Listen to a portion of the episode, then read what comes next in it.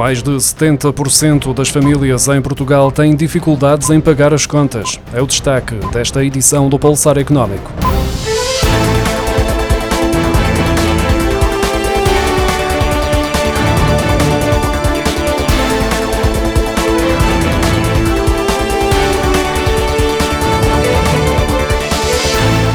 Situação financeira dos portugueses está no nível mais baixo dos últimos anos, com 74% das famílias a admitirem que tiveram dificuldades em pagar as contas no ano passado. Há 8% que dizem estar numa situação crítica para pagar todas as despesas essenciais, em especial da alimentação, transportes e habitação, de acordo com a DECO Proteste. As despesas relacionadas com o automóvel são as mais difíceis de suportar, representando 67% dos problemas financeiros dos portugueses. Segue-se a alimentação com 59%, e as idas ao dentista, com 55%. Destaque também para os 44% que assumem ter dificuldades em pagar a renda da casa ou a prestação do crédito à habitação. Quase 3 quartos das famílias afirmam ainda que é muito difícil ou mesmo impossível poupar dinheiro no final de cada mês. As poupanças dos portugueses aplicadas em planos poupança-reforma sob a forma de seguro. Os que são mais utilizados, tendo em conta que o capital é garantido e representa um menor risco, têm diminuído de forma consecutiva desde 2019, o ano anterior à pandemia.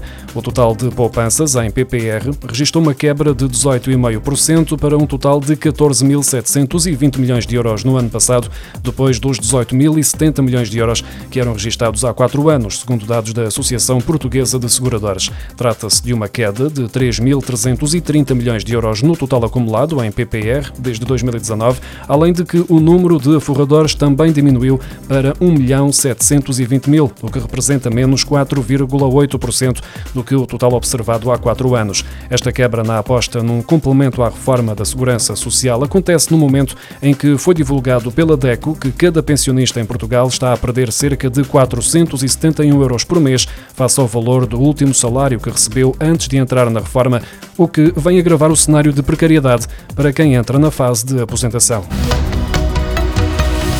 Os novos créditos ao consumo totalizaram 592 milhões e 800 mil euros em janeiro, mais 9,6% do que no primeiro mês de 2022 e 0,1% do valor registrado em dezembro, segundo os dados divulgados esta quarta-feira pelo Banco de Portugal.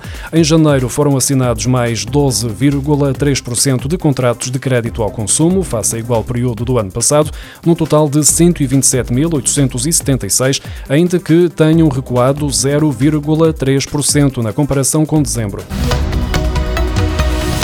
Cerca de 30% dos trabalhadores dos serviços essenciais em todo o mundo, em especial os que estiveram na linha da frente na pandemia de Covid-19, são mal pagos, recebendo em média menos 26% de salário do que os restantes trabalhadores. O alerta é da Organização Internacional do Trabalho, que recomenda aos países que melhorem as condições laborais e os rendimentos destes trabalhadores que estão em áreas como a saúde, segurança, alimentação, transportes e limpezas. O estudo da OIT indica ainda que perto de um em cada três trabalhadores essenciais têm contrato temporário, ainda que existam diferenças consideráveis entre países e setores, com a indústria alimentar a registrar 46% de trabalhadores temporários.